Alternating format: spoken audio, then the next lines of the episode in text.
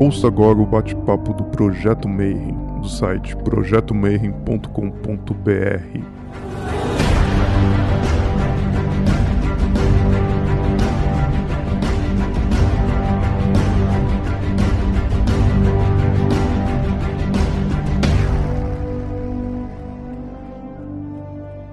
Bom dia para você que é de bom dia, boa noite para você que é da boa noite, boa tarde se você acabou de receber essa notificação e está vindo ver mais um vídeo do Bate-Papo Mayhem. E hoje a gente vai falar um pouquinho sobre a arte de colecionar grimórios e lidar com livros e tomos e manuais e tudo que tem a ver com aquilo que a gente ama, né? Coleção, livros antigos, etc. E eu chamei um cara que eu acho que eu conheço há uns 30 anos, sem exagero. a gente jogava RPG antes de escrever RPG. Tudo bom, gente? Prazer aí revê-los. Estou muito honrado aí com o convite, muito bom aí fazer parte do, da família aí, do Projeto Mayhem. E realmente, pô, eu acho que já tem 30 anos exatamente. Foi em 91 que eu conheci você, lá na Forbidden, né? Então, poxa. É muita coisa. E, e eu tenho te acompanhado, tá? Desde que você pegou Clepsida, depois comecei para o Catarse, publicar livros, né? Então começou pois com é, uma livraria, um sebo, depois uma editora, e aí está caçando agora livros que nunca vieram para o Brasil e tal. Mas antes da gente começar a bater papo, uh, o pessoal pede para contar a jornada dentro da verdadeira vontade, né? Então, desde aquela época que a gente jogava RPG, como é que foi essa paixão?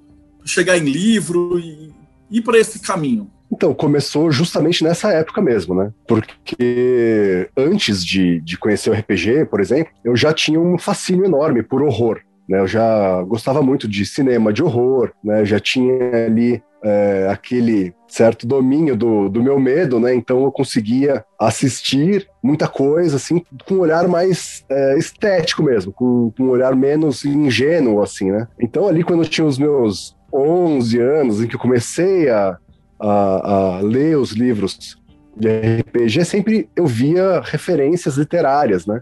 Então, assim, uh, Ravenloft. Você pegava lá uma campanha de Ravenloft, Feast of Goblins, como criar uma atmosfera de horror gótico. E eu pensava, poxa, mas o que é esse horror gótico, né? E aí aparecia lá uma cena, por exemplo, uma cena de um ataque de um lobisomem. E aí a sugestão, como você narra isso numa aventura normal? E como você narraria isso numa aventura de horror gótico. Eu falava, cara, mas isso me interessa muito, sabe? E que tipo de livro aparecia rec eh, recomendado? Drácula, o retrato de Dorian Gray, né, o Médico e o Monstro, Frankenstein. Eu comecei a ler esses livros. Então, comecei ali com, com Drácula, com Frankenstein, só que eu não sabia que eu estava lendo edições resumidas, edições adaptadas, né? Essas coleções tipo Elefante, daí de Ouro, né? Aí fui ler Edgar Allan Poe, né, com as pessoas que jogavam comigo, assim, né, tipo, por exemplo, o Marcelo Suplicy, que jogava comigo, ele me recomendou Alan Poe, me recomendou Charles Baudelaire, vários outros uh, escritores, poetas, eu comecei a ver nessa época, né? E aí, quando eu tinha lá os meus 13 anos, assim, essa mesma galera me levou pra noite, assim, né? Então, o Márcio Alexandre, o Marcelo Suplicy, esse pessoal começou a me levar na época era o Morsegovia, né? Então, todos eles eram maiores de idade. Eu que era caçulinha ali na turma, eu tinha 13 anos, eles tinham 18, 19, eu andava com eles. E aí comecei a conhecer o underground, assim, conhecer né, a noite de São Paulo, comecei a ir para outras casas noturnas, então retrô. Aí aos pouquinhos, né, virou DD, né, o Morsegovia. E eu comecei a me interessar também por esse aspecto mais de produção musical, de produção de fanzines, Fiz os meus fanzines ali em 96, fiz fanzines de poesia, literatura, fiz fanzine de música, né? Comecei a discotecar em 97, né? Então comecei a participar da noite de uma forma mais ativa, né? não só frequentando, né? Mas também fazendo minhas festas. E aí, Alternative Video Bar, Arkham é, Asylum, é, várias outras casas, Holocausto, Deja Vu, Umbral, discotequei em todas essas, assim, quase todas as casas góticas daquela época eu discotecava, assim. Mas, assim, é, o fascínio por literatura só foi crescendo. Eu fui fazer faculdade de letras, né, né, que era uma revista cultural, assim, de cinema, música, literatura, principalmente, mas também pegava outras coisas, como artes plásticas, filosofia. Comecei nessa época da faculdade a trabalhar com editoras, né, então fazia trabalhos de revisão, fazia trabalhos de produção, né, fazia é, conferência de material que ia para edital, né? mas sempre tentando ir para os livros, né? Tentando migrar ali para esse caminho dos livros. E aí, então, nessa época, assim, é, 2001, mais ou menos, é, 2000, na verdade, quando eu estava já com a carcaça começando a, a, ganhar peso, ganhar força, assim. Uma editora, né, a Via Lettera, entrou em contato comigo e pediu para eu produzir um livro. Falei, bom, tem bastante material na revista, né, tem muitos colaboradores, como seria o livro dessa revista, né? Eles sugeriram o seguinte, olha, veja o que, que vocês têm é, mais recorrente na, na, na, revista. Aí eu falei, tá, eu, eu imagino que seja algo, algum tema do horror tal. E aí ele pediu para contar mesmo, um por um, e o que mais aparecia era o tema do vampiro. Né? Então, assim, vampiro no cinema, vampiro na literatura, e ele sugeriu de a gente fazer um livro sobre vampiros, um livro de artigos, né, de crítica literária, de crítica cinematográfica. E eu olhei e falei, tá, mas isso aí a gente já tem, né, a gente já tem bastante material, a gente já tem bastante vivência, bastante tempo de estudo, né? A gente poderia fazer isso tranquilamente. Mas se é para fazer, vamos fazer direito. Né? Vamos fazer um negócio que tenha um peso, assim. E aí eu contatei oito pessoas, né? O Carlos Primati, que é um grande crítico de cinema, foi o responsável pela edição. A Shirley Massapust, que é uma grande especialista no tema, foi a nossa consultora técnica, né? E aí a gente chamou mais outras pessoas, assim, cada um especialista em uma área. Né, a Laura Canepa, que hoje é orientadora dos principais projetos de pós-graduação ligados ao horror de cinema, aqui, é, aqui em São Paulo, na, na Embi Morumbi, é, enfim, pessoas muito, muito bacanas, assim. E a gente escreveu esse livro, só que a encomenda era assim, vocês têm que fazer 150 páginas até a data tal, acho que eram seis meses, né? E a gente olhava e falava, meu, esse livro tá ficando bem melhor do que encomenda. Vamos fazer mais, vamos colocar um apêndice histórico, vamos fazer um apêndice literário, um apêndice de poesia, vamos fazer um apêndice de quadrinhos. E foi crescendo, crescendo, crescendo. E esse livro de 150 páginas, a gente olhou, de repente estava com 300 e poucas, quase 400, e a gente falou, não, vamos lançar esse livro de forma independente. E aí começou então essa saga, assim, por né, como é que a gente faz a publicação, a distribuição, né, o pós-venda, como é que é? E aí a gente começou então aprender um pouquinho como é que funcionava esse universo. Então, em 2003, a gente lançou na editora Pandemonium, que é uma editora independente, o Voivode, que é esse livro sobre vampiros, né? E foi assim, super bem recebido. A gente teve um monte de crítica muito boa, assim. A gente saiu na Folha, saiu na Veja, saiu na Playboy, saiu em tudo quanto é veículo de mídia grande que vocês imaginam, e sempre com muito elogio. Cinco coelhinhos na Playboy. Foi o único livro do mês lá que ganhou cinco coelhinhos. Mas a gente insistiu, insistiu, falou: não, a gente vai continuar fazendo é, esses trabalhos. E só que, de repente, veio aí uma, uma bomba na vida. Eu saí da casa dos meus pais, fui morar sozinho, meio que me casei ali, né? Informalmente. Tinha que pagar as contas e eu falei, bom, preciso agora de uma, de uma renda um pouquinho mais robusta, né? Fui trabalhar com editoras grandes. Falei, não, eu quero continuar trabalhando com livros. E aí eu estava trabalhando na Cipione, na Saraiva, nessas editoras grandes de didáticos, assim. Depois fiquei quatro anos na editora da Oxford. Foram 11 anos trabalhando com livros didáticos para os outros. E eu falava assim que, poxa, não estava ainda onde eu queria, né? Eu tive uma carreira muito, muito boa, assim.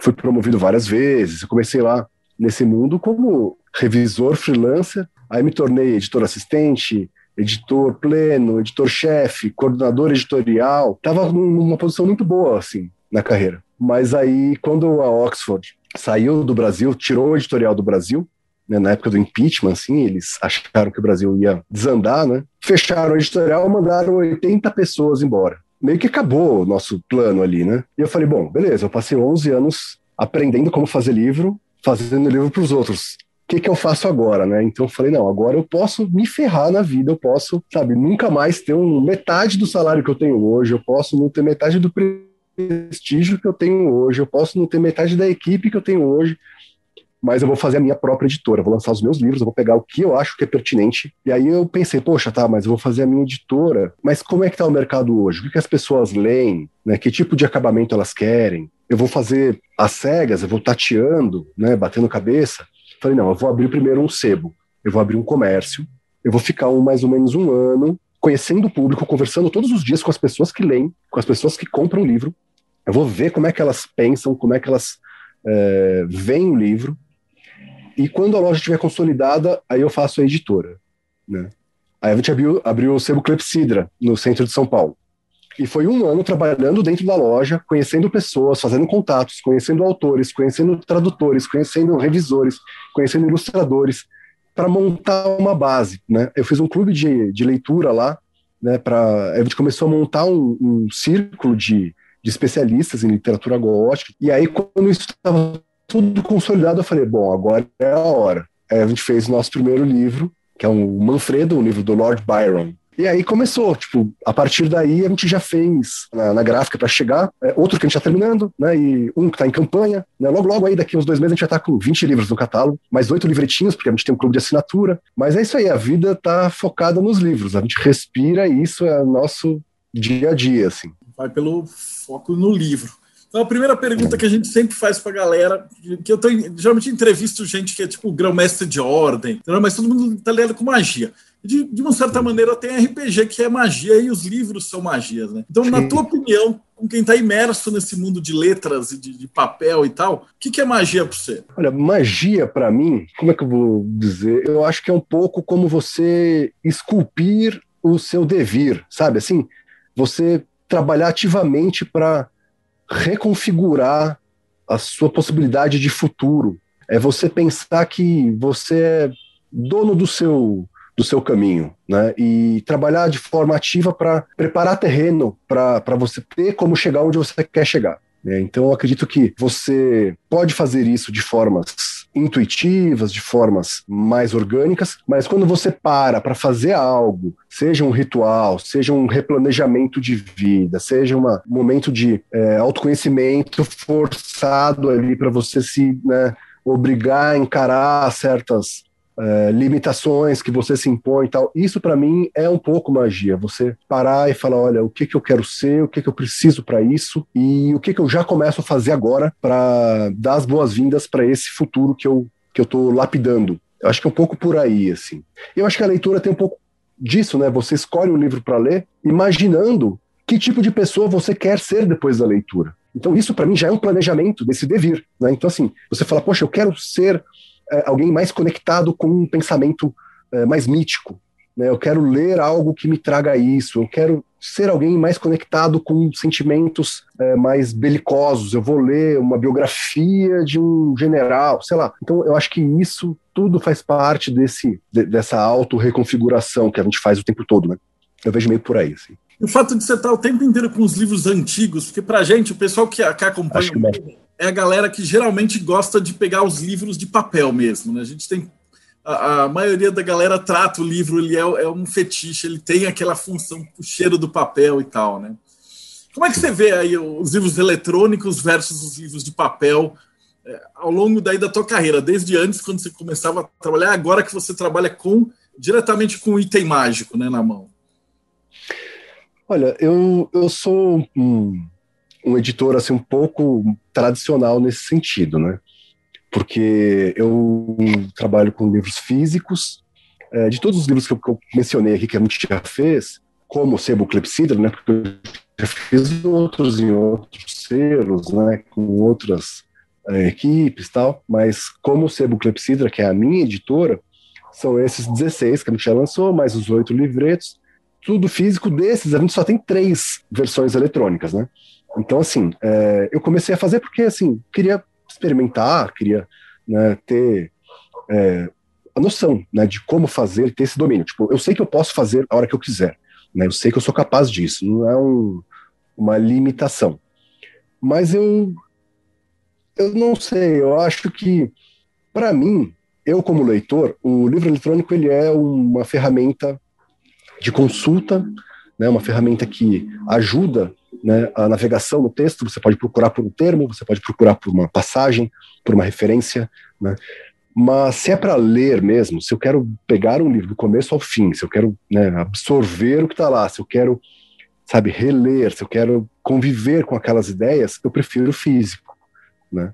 E eu gosto de ter o livro, eu gosto de organizar os livros, eu gosto de, sabe, é, ver como ele foi feito, como que foi pensada a questão do espaço, da diagramação, as ilustrações, é, como foi pensado uma, uma, organização de índice, sumário. É, eu gosto muito dessa, dessa arte né, de organizar as informações, de, de você apresentar ali uma interface inteligente, né, que atraia o interesse do seu leitor, que ajude ele a, a se é, perder ali. Então, de alguma forma, assim, o livro eletrônico para mim é quase como se fosse um site que eu carrego comigo, assim, que eu quero consultar de vez em quando. Eu não vejo muita diferença, assim. Eu não tenho tanto apreço. Mas é uma questão muito minha, assim, sabe? Eu não acho que isso seja certo, que quem né, tipo, mexa com e-book tá errado. Não, eu conheço muita gente que é, edita e-book, que lê e-book, que até se desfez de livros físicos para poder investir em bibliotecas eletrônicas, assim. E tem pessoas que eu conheço que são o oposto, né, que não querem saber de livro, falam, não quero, não tenho lugar, é, é muito acúmulo e é, prefiro aqui o meu Kindle sempre à mão, né, ou meu Kobo, seja qual for o leitor, né? Mas eu acredito que o, que o livro físico, ele tenha, pelo menos para mim, uma, não sei, uma, uma, é como se ele fosse mais agradável, sabe? É, é um convite, ele é mais convidativo, sabe? Para leitura. Então, eu, eu tenho mais tesão mesmo de pegar um livro e ler de cabo a rabo na versão física. O eletrônico, para mim, é quase um, não sei, um, sabe, aquele quebra-galho, tipo assim, poxa, onde é que tá mesmo aquela frase que o personagem tal falou? Ah, pega aqui um e-book e acha ali em três cliques. Para isso é bom. Né? Então, uma visão meio antiquada, mas. Né? Não, a gente tem muita gente que, que compartilha dessa tua visão, porque a gente lá no Mayhem a gente tem, assim, a cada três meses a gente pega os melhores, e a gente faz uma revista que vai para casa do, do, pessoal. E a galera ah, fala, legal. cara, é diferente, né? Você, você lê no celular, às vezes tá no banheiro, tá no ônibus e tal. Quando chega um livro, assim, é todo um ritual diferente, né? Muda até a energia quando você vai ler isso. Você tivesse um, um marco, né? Um marco físico, né? Daquela daquela sua experiência, sabe? Porque eu, eu não lembro direito. Você fala, poxa, eu, quando eu li um e-book e tal, para mim é como se eu estivesse navegando na internet, como se eu tivesse. Agora, se eu vou me lembrar, poxa, quando que eu li tal livro, quando que eu estudei tal assunto, eu me lembro da cor da capa, eu me lembro, sabe, de onde eu tava, se eu tava no ônibus, se eu tava, sabe, num sofá, se eu tava, tipo, é uma experiência diferente, né, que tira você dessa rotina conectada que a gente tá o tempo todo, né? Então, acho que é, tem essa, essa diferença muito drástica, assim, da, da, da, experiência. E eu não sei, eu vou dizer que, assim, isso que o pessoal fala quando recebe, eu ouço muito também, porque o meu clube de assinatura, ele é de livretos, né? Então, assim, é, existem vários outros clubes de assinatura que entregam e-books. E durante muito tempo eu pensei, falei, poxa, eu vou fazer um de e-books, né? Porque você gasta menos dinheiro, você não tem que pagar gráfica, você não tem que pagar frete. Então, assim, se eu cobro 10 reais para enviar um e-book para a pessoa, o meu custo é cobro, igual eu faço, 20 reais para mandar dois livretos impressos, bem mais da metade vai ser consumido pelo correio. E... Mas é, as pessoas leem. Às vezes eu pergunto para colegas assim que estão em, em, clube de assinatura de, de books assim. É, Poxa, então, você curtiu tal história, aquele autor lá é um autor bacana por causa disso, disso, aquilo, e a pessoa fala, ah, eu, eu recebo, mas eu não leio faz tanto tempo. Então, assim, às vezes a pessoa, a pessoa fala, poxa, chegou um pacote, eu vou abrir um pacote, eu vou rasgar um plástico, eu vou estar tá com o livro na minha mão. Essa leitura é um pouco mais urgente do que, poxa, chegou aqui um, um arquivo novo no meu e-mail, sabe? Eu baixei um arquivo novo aqui na minha pasta, né? Então, é, eu, eu sinto que as pessoas do clube do que a gente faz aí, que são contos góticos, parece que as pessoas têm uma, uma vontade maior de ler no, no papel do que no, no e-book, mas é, eu entendo também que é, é, algo bem mais prático de fazer e de, de uma logística meio automática, né? Você coloca um link e já era. Né? Não é que nem eu que tenho que fazer 500 pacotes todo mês, né, para mandar para casa das pessoas. Vocês fazem mesmo a embalagem, todo, todo o processo inteirinho, da curadoria até o envio final? Às vezes eu pego madrugadas inteiras para isso. Eu falo, olha, hoje eu vou pesquisar é, a revista tal, Blackwoods Magazine um periódico de Londres, 1820, vai. Aí eu falo, poxa, eu vou pesquisar o que, que saiu de conto gótico lá. Aí começo. Aí eu fico assim, vendo os títulos, vendo os autores, tentando descobrir pelas iniciais quem é quem. E aí eu fico anotando, falo, poxa, aqui tem um conto de hospício, aqui tem um conto de, sei lá, do holandês voador, aqui tem um conto que dizem que inspirou Edgar Allan Poe, aqui tem contos que aí vou anotando, eu vou fazendo essa essa rede. Aí no outro dia eu falo, poxa, agora eu vou pesquisar contos de lobisomem. E aí começo, qual foi o primeiro conto de lobisomem? Onde apareceu? Tem PDF? Não tem? E vou montando assim. Aí, poxa, achei aquele que, que vai entrar. Falei, é esse, ele tem o tamanho certo, é de um autor que dá para a gente trabalhar, fazer um prefácio bacana, ele tem um estilo bom, um, um, uma obra que, assim, é, qualquer um ali que está começando a, a, se interessar pelo assunto vai ter uma boa experiência tal. Mando para o tradutor, traduz, a gente diagrama. O livro chegou na, na minha mão, o arquivo, eu mando para a gráfica, vou buscar no ponto de coleta, vou buscar as embalagens, faço as embalagens, monto ali, ponho é, um a um, assim, se eu, se eu consigo ajuda às vezes dos meus sócios, a gente faz uns mutirões, assim, tipo, senta três, quatro pessoas, assim, a gente espalha as pilhas, já, marcador, postal, é, livreto 1, livreto 2, catálogo do editor, aí vai, pega um, um, monta tal, aí o outro passa fita, e o outro escola etiqueta. Ah, mas é mó prazeroso. Eu, eu, me identifico muito com você porque eu tenho feito basicamente a mesma, mesma, mesma coisa. Assim. E é, é legal, cara, é um projeto. E esses de Catarse agora, como é que vocês decidiram depois falar assim, agora a gente vai separar? Esses são os de capa dura, esses agora são os simplesinhos. Como é que você toma essa decisão? E quais foram esses, os últimos que vocês lançaram desse, nesse estilo? Eu sei que tem um que está agora é. em, em, em Catarse, depois a gente já vai falar dele. Mas os então, anteriores, pessoal dar um gostinho de como é que é feito o processo. Pois é, é, a gente começou fazendo assim, com grana literalmente do meu bolso mesmo. Então, eu cheguei lá e falei: olha, vou fazer uma editora, não sei se isso vai dar certo, não sei se vai dar lucro para a empresa, né? Porque a editora passou a ser um braço da empresa, né? Então, tem as livrarias e tem a editora. E aí eu falei: olha, é, eu vou pagar. E quando a loja tiver vendido o suficiente para pagar a gráfica, aí a loja me reembolsa. E eu fazia da forma mais simples possível, né? era, era tudo brochura que eu rodava em gráfica rápida, dessas gráficas que fazem impressão digital, com capas bem flexíveis, bem quase nesse esquema de, de POD, que é o printing on demand, né? Mas é, não chegava a ser assim tão pequena a tiragem, fazia 150 cópias do livro, assim. E eram livros mais frágeis, tal. Eu fiz quatro assim. Quando eu terminei o quarto, fui fazer o quinto, saiu uma campanha do Sweeney Todd, que é um Penny Dreadful em inglês, que inspirou o filme do Tim Burton, né? Que é o Barbeiro Demoníaco da Rua Fleet, né? O original. Então, assim, eu olhei e falei, tá, saiu um Penny Dreadful no Catarse. Poxa, eu geralmente via projetos numa outra pegada. E esse projeto da editora Wish foi muito bem sucedido.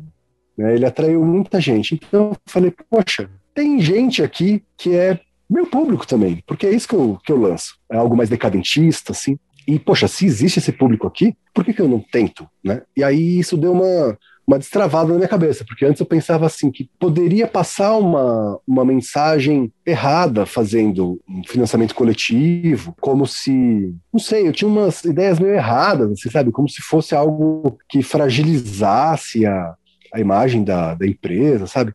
E depois eu pensei bem e falei, nossa, mas que idiotice, sabe? Pelo contrário, assim, a gente entrou lá e a empresa foi crescendo né, a editora foi ganhando força, a marca foi ganhando, sabe, a gente foi criando uma comunidade justamente por causa do, do apoio que a gente teve da exposição lá do portal, né, dessa plataforma. Então, assim, de repente a gente começou a atingir pessoas que a gente não atingia, a gente começou a ser capaz de fazer livros que a gente jamais conseguiria fazer. Né? Então, assim, acabamento, pensar, pô, você fazer um livro de mais de 400 páginas, mais de 500 páginas, capa dura, com fitilho, com verniz localizado, com, sabe, enfim, guarda colorida, papel realmente muito bom, sabe? Tudo isso a gente só conseguiu viabilizar por causa do Catarse. E também, assim, pensando traduções, eu não tinha feito nenhum livro traduzido ainda, né, uma tradução nova. O primeiro foi justamente o primeiro que eu fiz no Catarse. Porque eu pensava assim, poxa, mas eu vou pedir aqui uma tradução de 300 páginas do alemão do século XVIII, quanto vai custar isso? Então, assim, o investimento necessário para fazer o que a gente realmente queria era muito alto. E aí, de repente, o financiamento coletivo veio para quebrar essa barreira, porque aí, basicamente, o que eu tinha que fazer era o seguinte: eu tinha que sonhar alto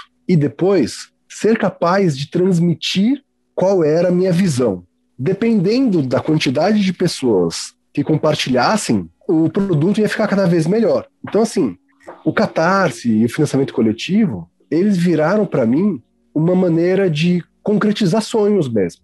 Né, de assim, então hoje eu, eu falo, ó, não existe muito limite para essas ideias. Eu posso pensar, poxa, eu vou traduzir um épico russo do século X, sei lá, estou inventando. com o financiamento coletivo, isso é possível. Então, assim, você fala: olha, se for um fiasco, ninguém vai ter prejuízo, a coisa não vai acontecer. Beleza, cada um retoma sua vida. Agora, a possibilidade de dar certo também é muito grande. Você sabendo escolher um bom projeto, sabendo é, comunicar né, o seu plano, sabendo atingir o público-alvo, sabendo ser transparente naquilo que você vai entregar. É muito fácil as pessoas entenderem o que você quer, o que você quer fazer. E hoje eu trabalho muito com metas estendidas também. Então a gente faz o livro e a gente bola assim: olha, o livro básico é isso. Se a gente conseguir mais do que o que a gente precisa para fazer ele acontecer, todo mundo que entrar nessa onda vai ganhar algo melhor. Então a gente vai fazendo textos adicionais tal. Tem um livro que eu fiz que é o, a edição de 200 anos do lançamento do conto O Vampiro, do John William Polidori. Era um livro de 235 páginas ele acabou com 404. Então a gente colocou uma peça de teatro lá dentro, que não estava. A gente colocou um conto americano que não estava lá. A gente colocou um conto alemão que não estava lá. Na verdade, uma novela alemã é, é grande. É, a gente colocou uma galeria de imagens, colocou um artigo sobre cinema. A coisa vai ganhando uma proporção que é escalonada de acordo com o interesse das pessoas. E isso enriquece muito o nosso trabalho, enriquece muito o nosso poder de entregar aquilo que a gente sonhou de uma forma mais robusta, mais bem lapidada, vamos dizer assim, né? Então acho que a gente se transforma um pouco assim em compartilhadores de sonhos. A gente mostra possibilidades. Tipo assim, olha, é, às vezes a pessoa nem conhece o livro, ou já ouviu falar, mas não tem muita ideia do que esperar dele. Por exemplo, agora. Agora eu tô fazendo o Fantasmagoriana. Né? O Fantasmagoriana é um livro que foi lido pela Mary Shelley, pelo Percy Shelley, pelo Lord Byron, pelo próprio Polidori, que fez o Vampiro, pela minha irmã da Mary, em Diodati, em 1816, numa noite chuvosa, e dessa leitura eles decidiram criar um concurso de contos de fantasma, e daí saiu o que depois o Polidori transformou no conto O Vampiro, que inaugura esse protótipo do vampiro aristocrático, ou seja, os dois maiores monstros do horror do século XIX, né, a criatura de Frankenstein e o vampiro aristocrático nasceram inspirados pela leitura desse livro. E é um livro que aparece em todas as histórias do horror. Todas as vezes que você vai estudar vampirismo, que você vai estudar Frankenstein, você fica ouvindo falar, ah, fantasmagoriano, tal, tal, tal. Poxa, eu não quero que as pessoas só ouçam falar dessas obras, eu quero que elas leiam essas obras. Eu quero que elas leiam essas obras numa boa tradução, numa boa edição, sabe, com notas, com bom prefácio, com extras, entendeu? Então, assim, o que a gente está fazendo com a literatura gótica é isso. Quais são os grandes livros que não estão disponíveis? É esse tipo de obra que a gente vai lançar. O que, que as pessoas sempre quiseram ler, mas não tem edição, a gente vai lançar. E também obras que as pessoas podem não saber que existem, que às vezes nem a gente sabe que existe, e a gente esbarra ali com elas e fala: olha, isso aqui é imperdível. Tipo, um dia eu tava fuçando, tava pesquisando danças macabras, e aí eu vi um PDF de um, de um livro alemão de 1865 chamado a, a Dança Macabra, né? Todd Tentans, né? A Dança dos Mortos. Era um ilustrador poeta que escreveu um poema sobre a morte com trinta e poucas ilustrações é, descrevendo os diferentes tipos de morrer. E são ilustrações lindíssimas, assim. Eu falei, cara, isso é um livro pronto. São dois versos por página. Chamei um tradutor e falei: olha, o cara traduziu tipo em quatro dias, sabe? Em um dia eu editei e mandei para diagramação, sabe? E tinha um livro pronto, assim. E foi um dos livros que a gente vendeu mais rápido. Ele esgotou, acho que em menos de uma semana. Então eu não conhecia, as pessoas não conheciam, mas falaram: meu, é uma dança macabra ilustrada alemã de 1865. Você joga no catarse, pô, aquilo se concretiza. Isso eu acho genial, entendeu? Compartilho demais, demais, demais dessa tua ideia. Aliás, cara, é um puta de um prazer ver você falando, tipo, seus olhinhos brilhando, assim, né? Como você tá seguindo o que a gente chama de verdadeira vontade, né? Crowley colocou isso. E como é que a ah, gente sim. faz para apoiar? É, com o nome dele mesmo. Então é catarse.me barra fantasmagoriana. Então é só pensar que é uma fantasmagoria, né? E é uma coleção de fantasmagorias. Então, fantasmagoriana. Então, aí fica fácil lembrar, assim, mas vocês podem encontrar o Sebo Clepsidra nas redes sociais, está no Instagram, tá no Facebook, né? Lá vocês têm os, os links todos, né? Mas no Catarse também, se vocês colocarem lá Fantasmagoriana, e a gente conseguiu, para vocês terem uma ideia, né? É, esse, esse projeto, eu pensei, poxa, é um livro de contos alemães que foi é, compilado na França em 1816 1812, é, desculpa. 16 foi a época que o Lord Byron leu para os convivas dele. Foi compilado em 1812. Muita gente que estuda Frankenstein tem muito interesse nele. Muita gente que estuda vampirismo tem interesse nele. Muita gente que estuda histórias de fantasmas, que estuda o gótico alemão tem interesse nele. Mas assim, isso, se você juntar essas pessoas que eu estou citando, é um nicho muito pequeno. E a gente colocou lá no financiamento coletivo e a gente financiou 100% em 35 horas. Então, assim, eles não são tão robustos quanto os projetos da, da Diamond, né? Tipo, que é, são aí 10 vezes maiores. Mas, assim, poxa, para a gente conseguir viabilizar um livro nosso em 35 horas, para a gente é, é, é, um, é, um, sinal assim de que a gente está no caminho certo, de que é, a gente está conseguindo convidar pessoas para compartilhar esse sonho, de que a gente pode ter no Brasil uma editora dedicada ao gótico, dedicada a essas obras, com um pé na, na, na bruxaria, com um pé no sinistro, no macabro, e que vai ter gente disponível ali para ajudar a fazer, para ler, e para o pessoal do futuro, porque vai, vai que isso aqui vai estar em 2020, 2, 3, 5 e tal. Como é que eles te acham esse livro? Porque geralmente o que acontece com a gente é assim: acabou o financiamento, no dia seguinte o cara, ah, vi hoje. Então, é, aí depois, é, depois, Isso acontece muito. Onde é que a gente consegue encontrar? Depois que a gente termina os envios dos apoiadores, todos os livros entram no nosso site, né, que é seboclepsidra.com.br. Então, tem lá uma seção só dos nossos livros, né? Vai estar lá a editora Clepsida, vocês podem entrar. E aí todos os nossos livros ficam disponíveis lá. Né? Então, é, por exemplo, os, os, que a gente fez de outras campanhas, é, a gente tem poucos ali que estão esgotados, né? Mas a, a maioria está disponível lá para quem quiser comprar depois da campanha também. Com outro preço, claro, né? Quem apoia na campanha tem é, marcador de página, postal, ecobag disponível, tem um monte de mimos, né? Que enriquecem a experiência de, de leitura, mas depois, se quiser só o livro, tem no site também. Bom, maravilha, Cid. E só para a gente fechar com chave de ouro, a última pergunta que eu sempre faço para a galera é a seguinte: que conselho que você daria para os caras que estão entrando agora nisso? Né? O cara está assistindo aqui, tá pesquisando, é, às vezes, hermetismo, magia, ele viu um negócio de gótico e tal, e falou, poxa, eu curti esse, esse mundo aí, né? Então, que, que conselho você daria para o cara que está entrando agora para escrever, o cara quer publicar?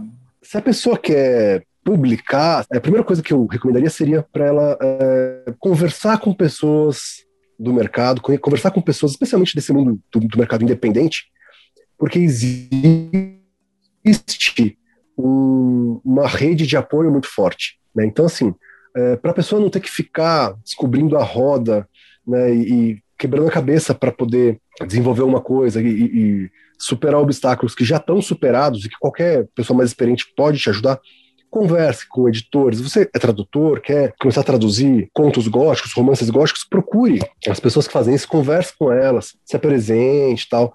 É, quer ser editor, converse com as pessoas que já fazem, sabe? Para ter uma ideia, assim, é, ofereça parcerias. Né? Tem editoras que, que aceitam fazer coedições com editores iniciantes, né? E aí fica quase como um estágio, né? Você trabalhar junto, assim. Tem gente que, que se une, né, em grupos então, eu, eu, por exemplo, criei um grupo de editoras independentes que é a Coesão Independente, né, que tem mais de 100 editoras tal. E eu fiz justamente porque eu sentia falta, assim, de ter com quem tirar as minhas dúvidas. Assim, eu falei, poxa, eu quero saber onde que eu compro uma caixa de papelão personalizável, mas eu não quero ficar clicando em cada resposta do, da minha busca no Google. Eu quero ter uma, uma experiência de alguém que tem ali uma, uma dica boa. Então eu montei esse grupo. E se a pessoa quer começar a pesquisar, começar a ler. Existem várias editoras no Brasil hoje fazendo um trabalho muito bacana de resgate do gótico, né? As que são mais especializadas mesmo seriam a minha, né, que é Sebo Clepsidra, tem a Legatus também, que está começando, tem mais ou menos, acho que tem mais ou menos um ano que ela começou, ela está começando o catálogo, mas o foco é o gótico, e é bem diferente do meu catálogo, né? Eu pego muita coisa alemã, muita coisa britânica, que são, assim, os, os livros do cânone mesmo, que eu acho importantes para a pessoa começar a entender a tradição, né? Então eu tenho pegado livros que se comunicam. Então, assim, o primeiro foi o Manfredo, que o Lord Byron escreveu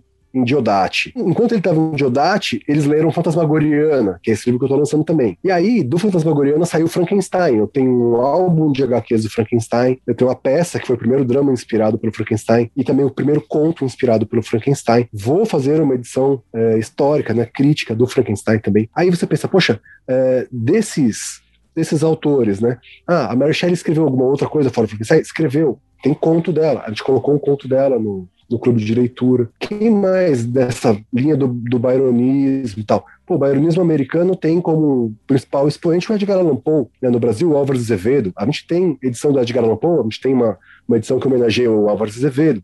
Então está tudo conectado, assim. Né? A gente vai expandindo o catálogo e a gente gosta que a pessoa reconheça aquilo que a gente está fazendo. É, do Frankenstein, falei que nasceu ali naquele encontro, porque ler um livro, agora eu estou trazendo esse livro. E aí a gente, poxa, quem mais estava lá? O Polidori, escreveu o Vampiro. A gente fez uma, uma edição comemorativa do Vampiro, com vários extras. Então tá tudo conectado. A gente fez de um jeito assim que a pessoa tem quase que um guia de leitura conforme ela avança no nosso catálogo. Outras coisas que ela pode fazer também é procurar é, blogs, por exemplo, tem o Sobre o Medo, que é um blog de pesquisadores do gótico aqui do, do, Brasil, com muita ênfase na pesquisa do gótico brasileiro. E tem também vários outros sites, várias outras fontes de, de pesquisa e de, de informação que as pessoas podem encontrar facilmente. assim. Mas o Sobre o Medo eu acho muito bom. Né? E essas editoras, a Legatos, né, a Seboclipsidra, que é a minha, estão muito focadas nessa toada do gótico. Então, vocês vão achar bastante coisa a respeito. Assim. Valeu, Cid. Foi um prazerzão falar com Pô, agradeço muito o convite aí. E, poxa, qualquer coisa, precisando de alguém para bater um papo a respeito aí, é só chamar essa área de terror, do gótico aí, é, pode contar comigo. E para quem está acompanhando aí pelo YouTube, não esquece, dá o like, segue o canal, olhada nos links embaixo e a gente se vê aí no próximo bate-papo Mayhem.